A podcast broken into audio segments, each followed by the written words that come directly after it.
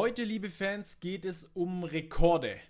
Und äh, um hier auf dem Kanal erstmal einen Rekord aufzustellen, ist es natürlich ähm, sehr förderlich, wenn ihr hier einen Daumen hoch da lasst oder ein Follow auch. Ähm, darüber freue ich mich persönlich sehr. Aber auch der Gast, den ich heute begrüßen darf, ist ein echter Rekordhalter. Er hat die meisten BBL-Spiele aller Spieler ligaweit und auch die meisten BBL-Spiele aller Spieler, die jemals in dieser Liga gespielt haben. Bald hat er die Marke von 600 geknackt. Aktuell ist er vom FC Bayern Basketball an S. Oliver Würzburg ausgeliehen und ich freue mich sehr, diese Legende bei mir begrüßen zu dürfen bei Real Talk. Hier ist Alex King von den S. Oliver Würzburg. Grüß dich, Alex. Vielen Dank, dass du dir die Zeit nimmst. Ja, bitte. Hi, Florian. Hi. Äh, wir starten immer mit einem Real Talk und ähm, ich starte mal rein. 591 BBL-Spiele, 65 mal Euroleague, 97 mal Eurocup. Ähm, ein paar Pokalspiele kommen noch oben drauf. Insgesamt bin ich bei 760 Pflichtspielen angelangt. Ähm, Real Talk, Alex King schafft 1000 Karrierepflichtspiele nicht mehr. Gehst du mit? Ich glaube nicht, das wird zu heftig. Auf gar keinen Fall. Ich habe ein bisschen ausgerechnet, es sind so 40 bis 50 Spiele, die du pro Saison gemacht hast im Durchschnitt bisher. Ist ja deine 18. Ja. Profisaison schon. Richtig. Äh, wie fühlt sich das an? 18 Profisaisons, wenn du darauf zurückschaust. Ähm, ich habe es erst realisiert, nachdem ich ähm, wirklich nach München gekommen bin, dass ich echt viele Spiele gespielt habe. Und ähm, ja, davor war es so ein bisschen, ja, einfach Basketball spielen, ne? einfach, einfach Basketball zocken. Und dann, äh, ich glaube, München oder irgendeiner hat mal gepostet, ich habe einen Rekord gebrochen und ich dachte mir so, hä, wie Rekord? Was für ein Rekord denn? Ja, du hast die meisten BBL-Spiele. Und dann habe ich erst realisiert, wow, ich bin echt lange in dieser Liga drin. und ähm, ja, dank ähm, auch äh, meinem gesunden Bein und gesunden Körper hat es mich echt da durchgetragen mit wenigen Verletzungen oder gar keine. Und äh, bin da sehr stolz drauf, dass ich so einen weiten Weg gemacht habe. Ja, du bist also der Rekordhalter, hat die meisten BBL-Spiele aller Spieler, die jemals in dieser Liga gespielt haben, ähm, auf dem Puckel. Das ist ja schon mal richtig krass und bist noch nach wie vor aktiv aktuell für die S. Oliver, für S. Oliver Würzburg. Ähm, wie krass war für dich persönlich die Umstellung nach wahrscheinlich über 700 Spielen vor Fans, dann mal ohne Fans spielen zu müssen? Ja, es war schon traurig. Ja. Es hat alles äh, letztes Jahr schon angefangen mit München ähm, wo die Corona-Phase und äh, die, Ge die Geisterspiele dann kamen. Da war ich schon ziemlich traurig, weil ich dann wusste, hey, es geht Ende hin. Ähm, äh, aber ich habe mir dann gedacht, okay, so kann ich nicht meine Karriere beenden. Äh, ich muss, äh, ich will gerne vor, vor Fans spielen, vor Publikum. Und ähm, ich habe ja noch gute zwei Jahre äh, im Vertrag. Mal schauen, ob es weitergehen wird äh, für die nächsten weitere Jahre weil die letzten zwei Jahre habe ich nicht so viel gespielt. Und dann hatte ich natürlich darüber nachgedacht, okay, soll ich aufhören mit Basketball? Aber jetzt hat äh, Würzburg äh, mir die Chance gegeben ähm, mit Dennis, dass ich mich wieder äh, zeigen kann und ähm, habe auch äh, in vielen Phasen auch bewiesen, dass ich noch äh, zocken kann und noch spielen kann auf dem Niveau. Und ähm, man weiß ja nie, was dann kommen wird. Ja, ja so ist es. Man hat es auch direkt bei deinem ersten Auftritt gesehen. Für die Würzburger hast du ja direkt mal einen rausgehauen. Ähm, wie groß war die Umstellung von München von wenig Spielzeit auf äh, jetzt wieder so eine Kernrolle zu haben, auch in einem Team für dich? Ähm, ist eine Umstellung, ist eine Umstellung, weil ähm, klar in, in, in größeren Teams wie äh, Alba Berlin, die ich äh, nach Würzburg gespielt habe, oder Bayern München, hast du natürlich äh, elf, zwölf andere Spieler, die auch auf dem Niveau spielen können. Und äh, da ist natürlich eine höhere Konkurrenz und man merkt dann auch schon, dass äh, gerade auf dem Level äh, bist du froh, wenn du irgendwie weniger als 15 Minuten spielst, weil du auf so einer hohen Intensität spielst. Und, ähm, und ähm, da hast du nicht so eine große Rolle wie jetzt äh, in anderen kleineren Mannschaften, wo du weißt, okay, du spielst da 25, 30, 35 Minuten, hast du ein Spiel in der Woche, da kannst du dich einfach auspowern, dann hast du erstmal danach erstmal ein, zwei Tage mal Ruhe aber in der Euroleague-Level, ähm, das geht es nicht. Da musst du, äh, musst du hoch performen, aber für eine kürzere Spielzeit. Und ähm, da kommt halt jedes Mal, da wird wenig trainiert. Es wird ähm, nicht so viel trainiert, wie jetzt, wenn du nur BBL spielst. Ja? Dann hast du fünf, sechs Tage Vorbereitung auf das nächste Spiel äh, mit sehr vielen intensiven Trainingseinheiten. Und wenn du Euroleague-Level spielst, da hast du wahrscheinlich eins, zweimal höchstens in der, in, in der Woche, wo du mal Tape-Training hast, wo du mit Kontakt trainierst. Sonst ist nur Spiele, Spiele, Spiele, Vorbereitung, viel Videoanalyse, äh, Regeneration ähm, und sehr viel ähm, Konzentration auf das nächste Spiel. Ja? Und ähm, das sind die Unterschiede. Und das war für mich eine, un ungewohnt natürlich. Ja, und dann ist es ähm, wahrscheinlich als Bankspieler, wenn man eh nicht so viel spielt, sogar noch mal einen Ticken schlechter bei so einer guten Mannschaft zu sein, weil man dann eben weder Training noch Spiel hat. Ja, genau, halt. Ähm, es ist ja, ich nenne Bankspieler Rollenspieler. Rollenspieler, auch fair, ja.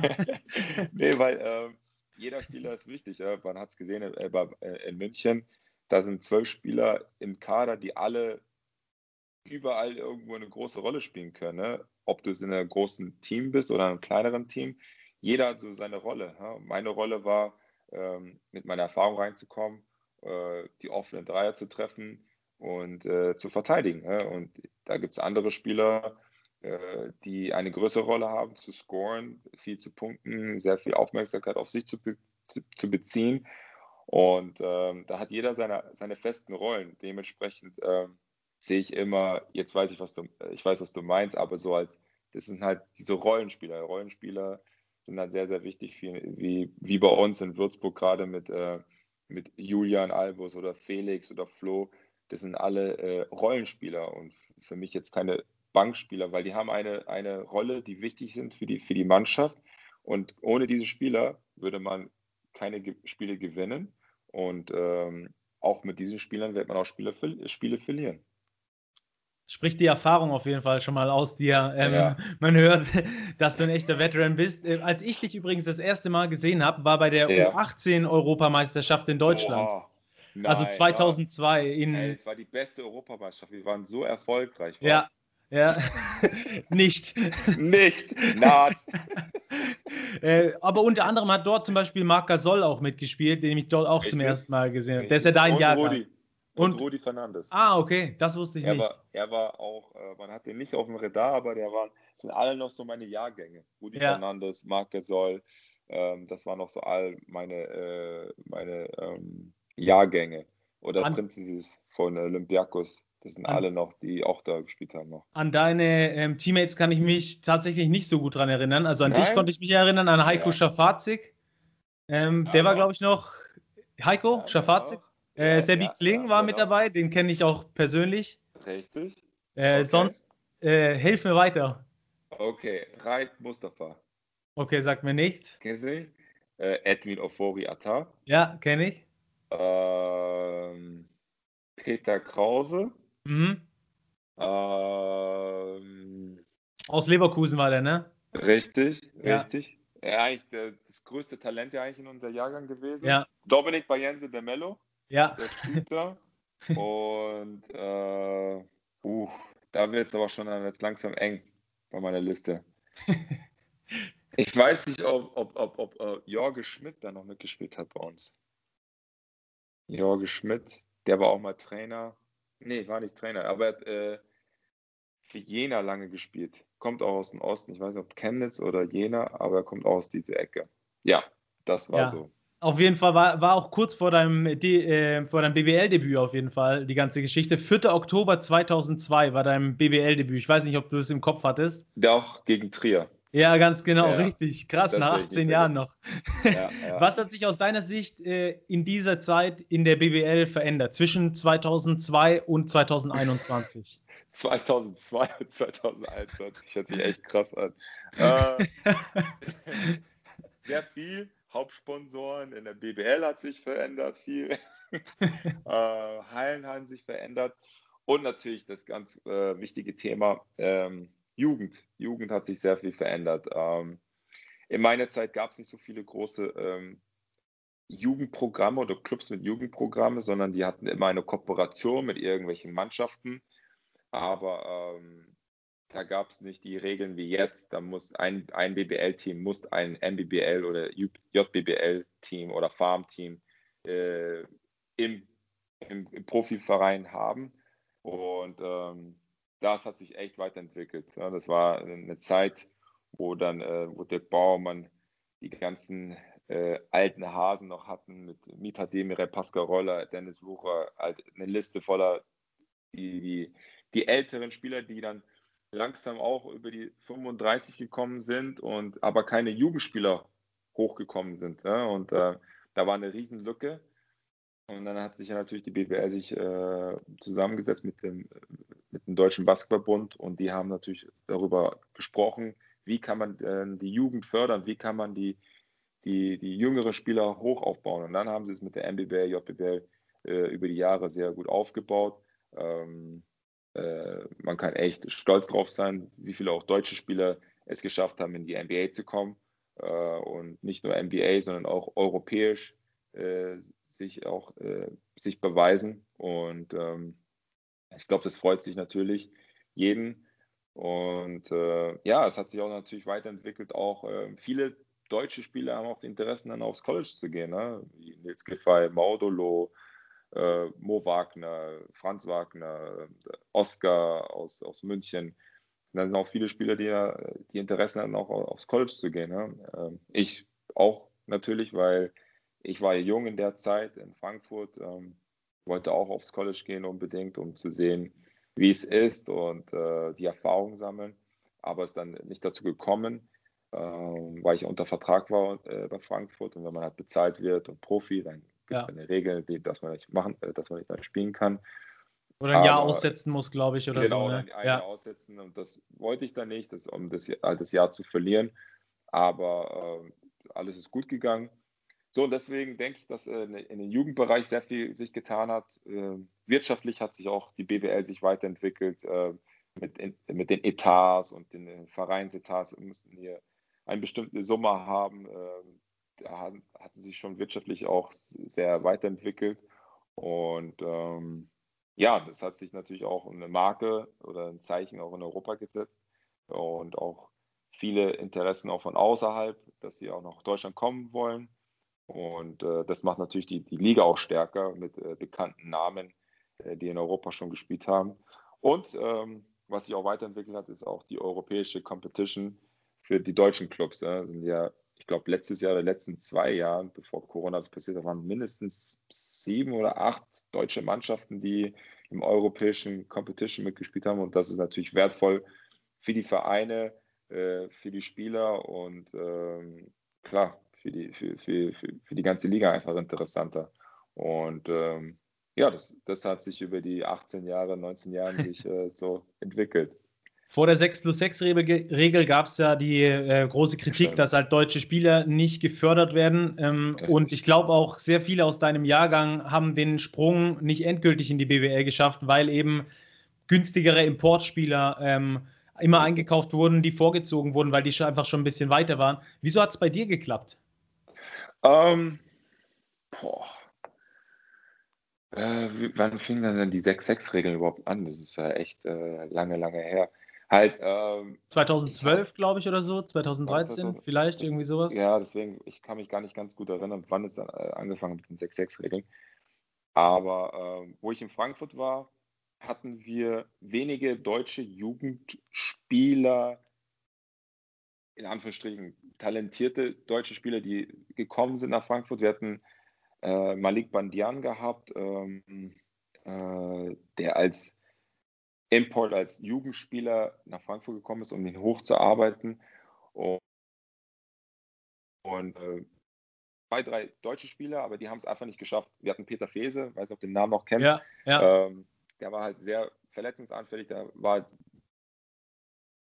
sehr oft verletzt war Freddy Klemichen, äh, der auch ein sehr talentierter Spieler war, aber hat dann auch einfach nicht den Sprung geschafft äh, in den nächsten Step. Und Patrick Taubert war noch in der Zeit.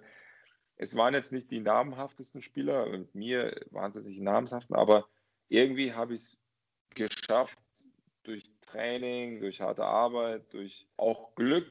Ja, ich glaube, in, die, in diese Branche oder in der Zeit war einfach auch, wenn du den richtigen Trainer erwischt hast, der dich einfach gemocht hat oder der dich mag, der dich einfach unter den Fittichen nimmt und dich pusht. Ja? Das ist, ähm, merke ich immer mehr und mehr, wenn du halt, wenn der Trainer dich einfach mag und ähm, er will dich fördern, dann hast du halt Glück. Und wenn er halt dich nicht mag und dich nicht fördern möchte, dann hast du halt Pech gehabt. Ja? Das ist halt leider, leider in diesem Geschäft so. Ähm, ich hatte Glück gehabt, dass ich in der Zeit immer Trainer hatte, die, die mich spielen gelassen haben, mich spielen mussten, keine Ahnung. Ähm, ich habe einfach weiter trainiert mit, mein, äh, mit meinen Individualtrainern, die mich, die mich auch immer gepusht haben. Und ähm, klar, du bist jung, du machst auch Fehler, äh, nicht nur auf dem Spielfeld, sondern auch abseits des Spielfeldes, weil du einfach noch in so einem äh, Lernprozess bist. Ne? Du, du, du bist selbstständig, bist weg von zu Hause, du musst auch selber dich kennenlernen. Ne? Das ist wie wenn du aufs College gehst, du, du lernst dich ja selber kennen. Und ähm, ich hatte immer den Support von meiner Familie gehabt, die mich immer gepusht haben, die immer auch immer ein Auge auf mich hatten, die, die mich, äh, dass ich auch keinen Schwachsinn mache und so. Und ähm, das hat mich einfach äh, weiter nach vorne gebracht. Und äh, klar, auch Sommer, die Sommer haben, äh, die Sommerzeit haben mir auch sehr viel geholfen mit Jugendnationalmannschaften, mit irgendwelchen äh, NBA-Camps, wo ich da in Europe NBA-Camps dabei eingeladen worden bin. Das, das, das, das pusht mich, das pusht dich natürlich auch nach vorne. Und ähm, ähm, nach meinen Frankfurt-Jahren, wo ich nach Bonn gegangen bin, da fing das ja, glaube ich, dann Anfang, da fing es dann so langsam an mit dieser 6-6-Regel. Und ähm, ja, dann war es eigentlich ein, war ich in meinen guten Jahren und das war natürlich ein Vorteil für mich oder für die deutschen Spieler. Ja. Und ähm, Entschuldigung. Und äh, ja, dann fing es von dort einfach an. Musste ich auch äh, mit anderen Spielern, deutschen Spielern auch konkurrieren, weil das war immer so mindestens zwei, drei deutsche Spieler müssen spielen können, um in der BBL-Mannschaft zu mhm. spielen. Und äh, ich war immer einer davon und das hat mich auch noch weiter nach vorne gebracht. Ähm, die einzelnen Stationen bei dir waren Frankfurt, Bonn, Würzburg, Alba, Bayern. Bei Bayern hast du übrigens auch deine Karriere gestartet, können wir nachher ein bisschen drüber sprechen, habe ich gar nicht gewusst. Ähm, wo Bayern theoretisch am deutschen Basketballhimmel noch überhaupt nichts war. Ähm, mhm. Welche Station würdest du in der Nachbetracht sagen, hat dich am weitesten gebracht, wo du vielleicht auch mal auf die Schnauze gefallen bist? Mhm. Ähm, und welche Station hat dir am besten gefallen, weil vielleicht auch der größte Erfolg da war? Oder hat es gar nichts mit dem Erfolg an sich zu tun bei dir? Okay. Ich, ich hatte, wie gesagt, in Frankfurt meine erste, so meine erste Station gehabt. Ups, geht's doch so? Cool. Ähm, in Frankfurt hatte ich meine Ups und Downs auf jeden Fall gehabt.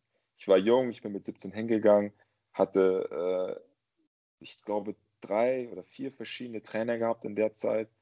Ähm, äh, wie gesagt, da hatte ich Ups und Downs gehabt. Und dann ähm, wo ich nach Bonn gegangen bin. Das war äh, mit Mike Koch, mit Michael Koch.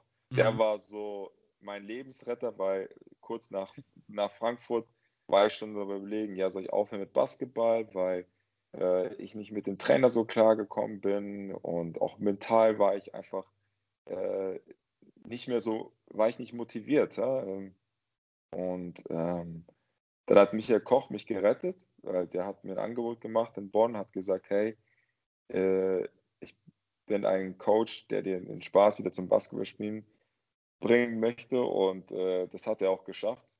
Deswegen sage ich, äh, war, war Mike Koch mein Lebensretter, was Basketball angeht, auf jeden Fall. Und äh, auch eine super Zeit gehabt in Bonn. Äh, abseits des Basketballs habe ich da auch dann äh, in meinem letzten Jahr habe ich dann auch meine, meine Frau auch meine jetzige Frau auch kennengelernt in der Zeit. Und ähm, das war für mich drei super Jahre gewesen und ich dann auch einen Schritt nach vorne gemacht in Würzburg. Mit Würzburg war ich dann so äh, 25, 26 Jahre alt und das war, glaube ich, einer meiner meine Höhepunkte. Das war wirklich so mein Coming Out, was Basketball angeht, weil äh, ich hatte mit John Patrick den ersten Trainer gehabt, der so äh, sehr anspruchsvoll war, der auch sehr viel von einem Spieler erwartet hat, äh, nicht nur verteidigungsmäßig, aber auch in der Offensive auch. Und ähm, nach dem ersten Jahr in Würzburg äh, mit ähm, Marcel Schröder und äh, Michael Meeks war ich noch nicht der, konnte ich noch nicht so werfen. Ja? Das wollte ich auch noch dazu sagen. Ich konnte nicht werfen. Bevor ich nach Würzburg gekommen bin, war ich echt ein Spieler, der immer nur ein Slasher war, der ähm, der zum Korb penetrieren möchte, Dunkings, äh, guter Verteidiger. Aber für die Offense, für die gegnerische Mannschaft war es so, als Verteidiger so 5 gegen 4, lass den Alex King in der Ecke abhängen, der kann nicht werfen. so, und dann kam ich nach Würzburg und ähm, dann habe ich an meinem Wurf sehr hart dran gearbeitet. Ich wollte unbedingt am Wurf arbeiten, weil Mike Koch auch gesagt hat in München, hey, ich habe die Ansätze, um ein, guten, ein guter Werfer zu werden, weil Mike Koch war auch einer der erfolgreichsten deutschen Spieler. Äh, Europameister 1993. genau. Ja, genau. Olympia, äh, ich meine, Panathinaikos ähm, äh, Euroleague gewonnen. Also er hatte Ahnung, er hat was gesehen. und wo ich daran gearbeitet habe, in, in Würzburg mit Marcel Schröder und äh, mit Michael Meeks, die, die, zwei Menschen, die ich äh, sehr auch viel verdanke, weil die auch sehr viel mit mir gearbeitet haben in der Halle, an meinem Wurf, ähm, bin ich dann erst in dem Jahr wirklich zum Shooter geworden ne? oder hatte das Vertrauen auch von draußen zu werfen. Und das war halt eine noch eine zusätzliche Waffe mit dem mit meiner Athletik, mit Werfen und, und Penetration zum Korb, Slashen, Rebounds und Defense. Dazu noch Werfen. Das war so ein Allround-Paket. Und ähm, da, daraufhin kam natürlich auch das gute Jahr, äh, die ich auch dann gespielt habe in Würzburg. Und äh, äh, ja, und dann kam halt natürlich in dem Jahr sehr viele Interessen äh, von anderen Clubs. Und ähm, um den nächsten Schritt zu machen, auch so wie in der Zeit war es halt äh, einfach Alba Berlin und, und, und, und Bamberg.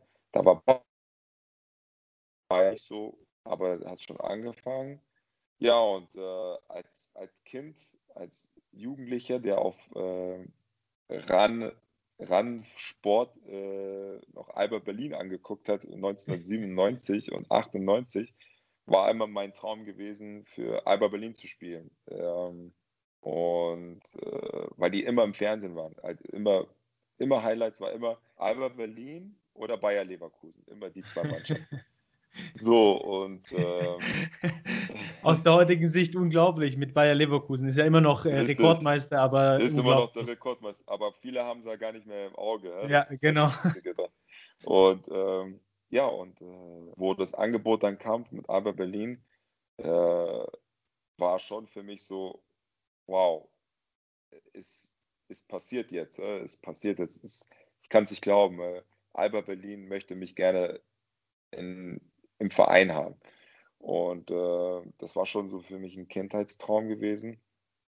Und äh, das war aber auch äh, gleichzeitig auch, weil meine Frau und ich mich auch sehr gut hier wohlgefühlt haben in Würzburg und auch sehr viele Freundschaften äh, geknüpft haben, die bis jetzt auch noch anhalten, war es eine schwere Entscheidung, äh, Würzburg zu verlassen, ne? weil ich denen ja auch ähm, sehr vieles verdanke und auch die Möglichkeit auch bekommen habe, äh, nicht nur auf, auf dem Spielfeld, sondern auch abseits des Spielfeldes mich äh, äh, zu erwachsen, auch erwachsener zu werden, ne? weil ich einfach so super Menschen kennengelernt habe und äh, die, wie gesagt, die Trainer wie Michael Meeks und Marcel Schröder haben mir unheimlich geholfen und ähm, ja, das, das war halt für mich so der, die schönste sportliche äh, Seite, wo ich sage, da habe ich mich unglaublich so einen Sprung weiterentwickelt.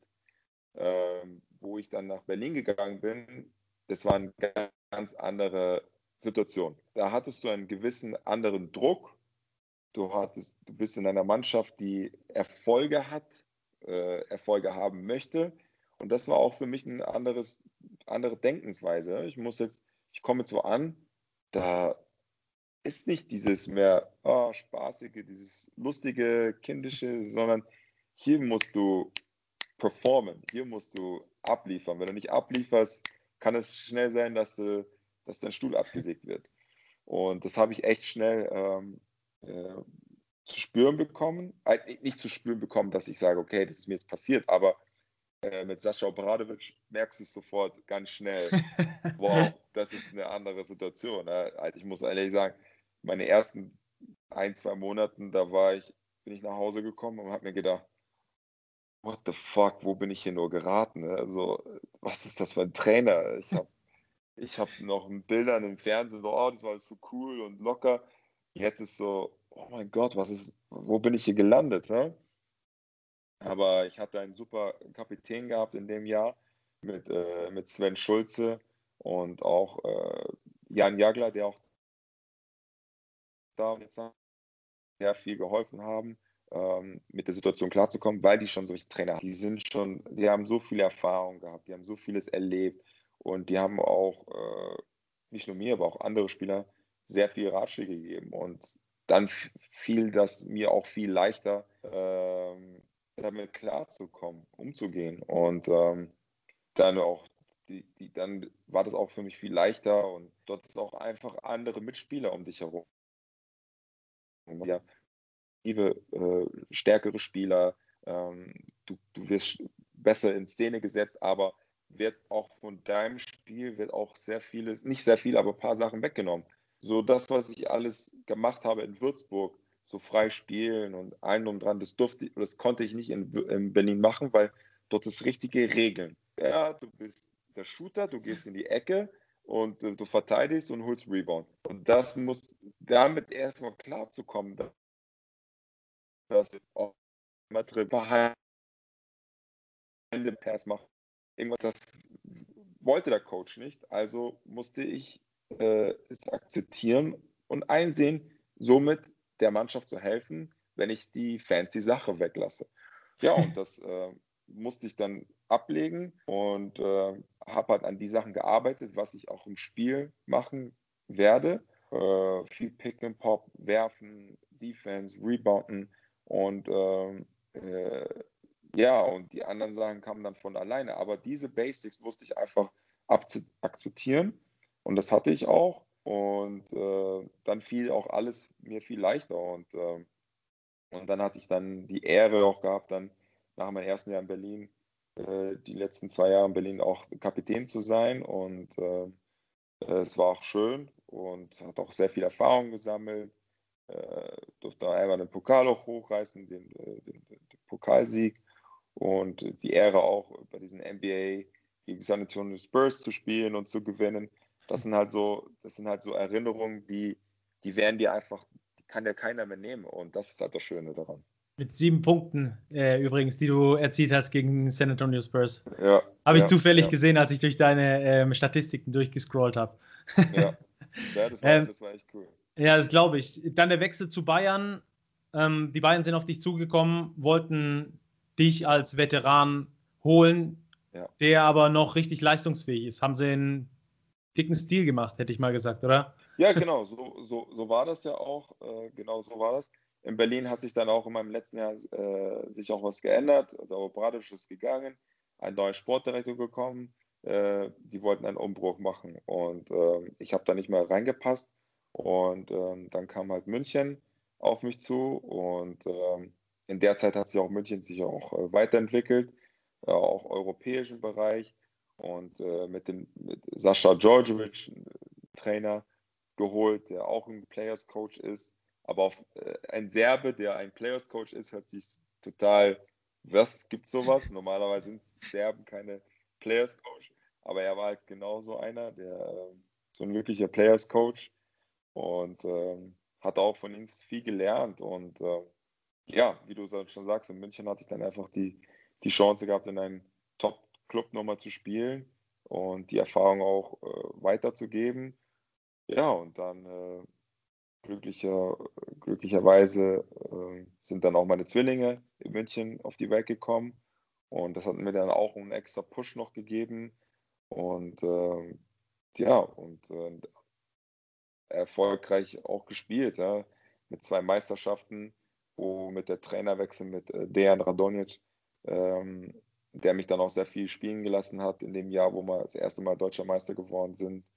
Und äh, das war für mich, das war für mich so, wie kann ich es beschreiben? Das war für mich ein wirklicher, nicht Erlösung, aber so, boah, ich bin ein Teil eines Teams, wo ich mitgewirkt habe um eine Meisterschaft zu gewinnen. Ne? Ich habe da echt viele Minuten gespielt, habe sogar im Finalspiel 25 im Schnitt gespielt.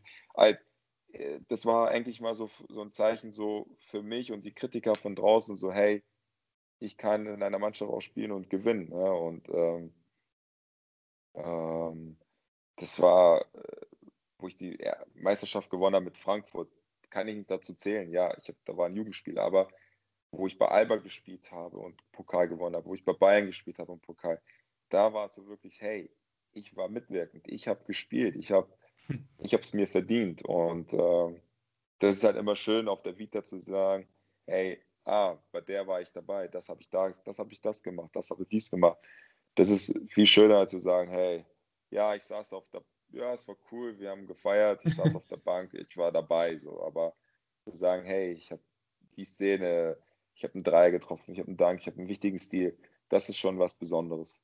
Ja, ich habe neulich mit Ademola Okulacha ein Interview geführt für die Big und ähm, da hat er cool. auch gesagt, es gibt ähm, natürlich verschiedene Herangehensweisen, gerade ähm, ob du halt einen Teil der Mannschaft warst und auf dem Spielfeld ja. in der entscheidenden Phase gestanden hast oder ob du halt ähm, auf der Bank gesessen hast. Das, sind, das ist ein ja. verschiedenes Gefühl, so hat er es beschrieben. Ja, ähm, genau. So. Ja, das ist ja das Gleiche, was, was du auch sagst. Ähm, in 18 Jahren in dieser Liga äh, kam nie ein Angebot aus dem Ausland oder warum, oder hat es dich nie weggezogen oder wolltest du einfach immer in der BBL bleiben, weil das dein Zuhause ist? Äh, doch, ich hatte eigentlich Rieseninteressen, mal ins Ausland zu gehen. Äh, auf jeden Fall nach Spanien oder Italien wollte ich schon immer gerne hin. Aber als Deutschen oder dann als Ausländer in einem anderen Land ist es viel schwieriger, schwieriger reinzukommen äh, weil du natürlich viel mehr was auf dem Blatt äh, hervorweisen musst. Ne? Das ist wirklich eine Bewerbung von Statistiken und Nummern, die du aufweisen musst, um in Spanien oder in Italien zu spielen. Und ähm, ich hatte Chancen da mal unterzukommen, aber dann war es halt auch mal, da gab es eine Krise in Spanien in der Zeit, wo da mit dem Geld Probleme gab. Und das war dann mir auch so alles unsicher. Da habe ich gesagt, okay, ich bin mehr auf der sicheren Seite, möchte dann in Deutschland, wo ich dann mein auch mein Gehalt auch äh, bekomme, ähm, weil es mir dann auch in der Zeit auch wichtig war. Aber es war schon die Interessen auch mal da, ins Ausland zu gehen, aber nicht mit der, mit der Sicherheit, die ich halt einfach in Deutschland habe. Ja, auf jeden Fall was, ähm, was die allermeisten Profis an Deutschland schätzen, was ähm, auch nach wie vor auch in schwierigen Zeiten wie gerade, ähm, ich glaube, ja. ein großes Pfund ist ähm, bei Profis, weil es eben auch nur eine kurze, begrenzte Zeit ist, in der ihr Richtig. überhaupt mit eurem Beruf äh, Geld verdienen könnt. Ähm, welcher Coach würdest du sagen, hat dich am meisten gepusht und mit welchen Methoden? Was bist du für einer, der, der mal den Arschtritt braucht oder der, der den Kopf gestreichelt braucht, dass er äh, seine Leistung abrufen kann? Boah, schön wäre, wenn du noch schön ist noch, wenn du alles auflisten könntest, welche Trainer ich alle hatte. Das wäre so krass, weil ich hatte echt viele Coaches gehabt. Äh, ähm, an wen erinnerst du dich direkt? Immer, äh, muss ehrlich sagen, immer an Gordon Herbert. Der war mein erster Trainer bei Frankfurt, mhm. weil er war mein äh, Meistertrainer auch, ne? Genau, genau. Der war mein ähm, erster Profi-Coach und äh, das war eine super Erfahrung, weil ich war so Rookie, klar, 17.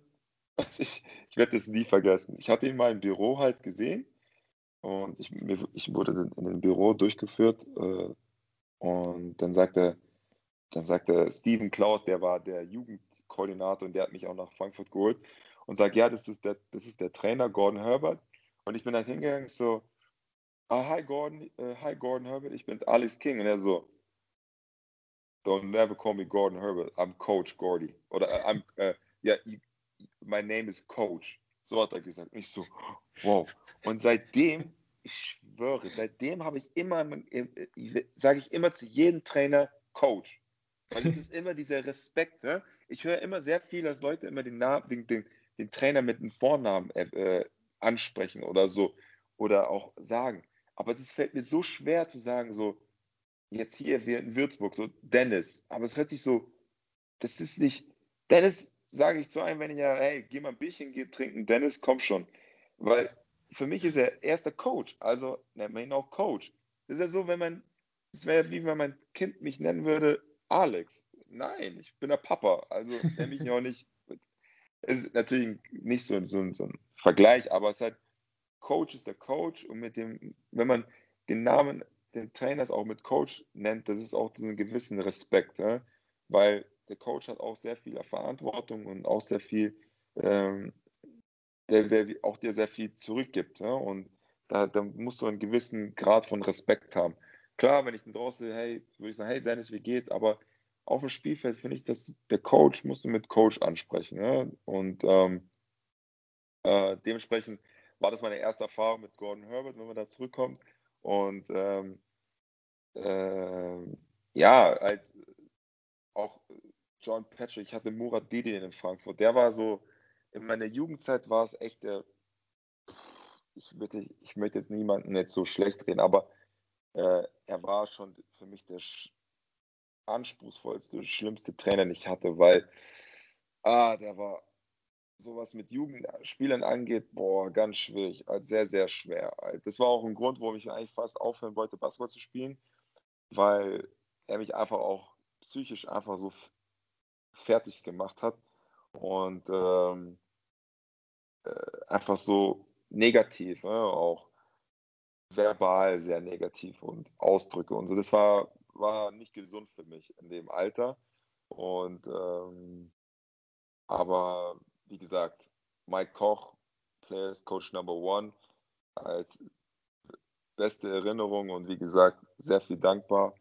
Marcel Schröder auf jeden Fall und äh, Michael Meeks, die mich natürlich da auf jeden Fall auch gepusht haben, sehr, sehr gepusht haben, aber ich auch, weil ich es auch wollte, weil ich gemerkt habe, die wollten mich pushen, deswegen wollte ich auch viel mehr zurückgeben und wollte auch zeigen, dass ich es unbedingt wollte. Das hat mir so einen gewissen, auch so einen, diesen Drang gegeben, auch besser, ein besserer Werfer zu, wer zu werden. Und ähm, klar, äh, Sascha Obradovic ist sehr speziell. Äh, wie man natürlich im Spiel so sieht, so ist er halt einfach, auch im Training. Äh, sehr impulsiv, aber es muss einfach dran klarkommen. Ähm, ja, ähm, aber was ich jetzt sagen muss, halt, wenn ich als Trainer, was X und O's angeht und taktische Sachen und äh, Sachen angeht, dann muss ich echt sagen, Heads up, Hands down, äh, Andrea Trinchieri, einer der besten, den ich hatte, auf jeden Fall. Ja, hört man ja immer wieder für seine taktische Versessenheit, ähm, ja, vor allem ähm, auch Detailversessenheit ja, äh, bekannt. Das ist äh, ganz. Äh, das ist schon, das ist wie wenn du zur Abitur zur Prüfung gehen musst. Äh, das ist wirklich, so kannst du es vergleichen, weil er einfach auch mental einfach von dir so viel verlangt und äh, fordert. Das ist schon, das ist ein anderes Level, auf jeden Fall. Hast du ein Beispiel äh, aus dem Training, dass wir uns das vorstellen können?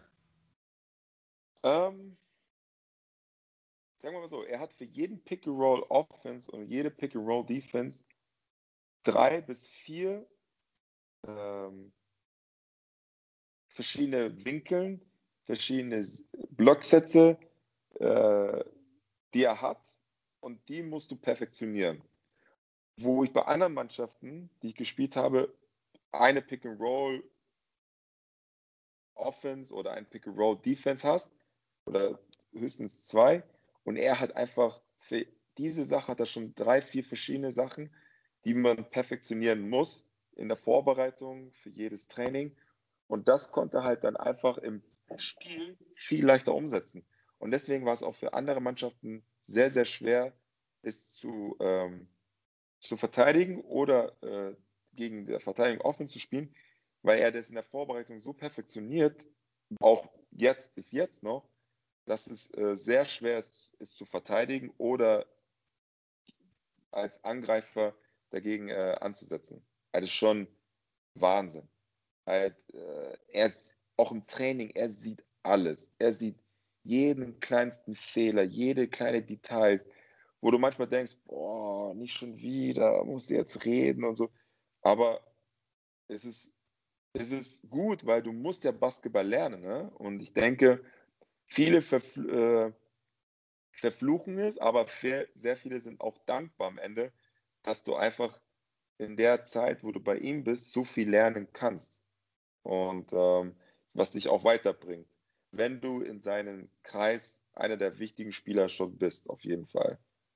Nach 18 Jahren, also immer noch äh, lernfähig. Das ist natürlich oh, ja. auch, es zeichnet, oh, dich, zeichnet dich ja dann äh, auf jeden Fall auch aus. Ähm, du hast 2000 ähm, beim FC Bayern deine Karriere gestartet oder in, im Jugendbereich, glaube ich, ne? Nee, noch früher.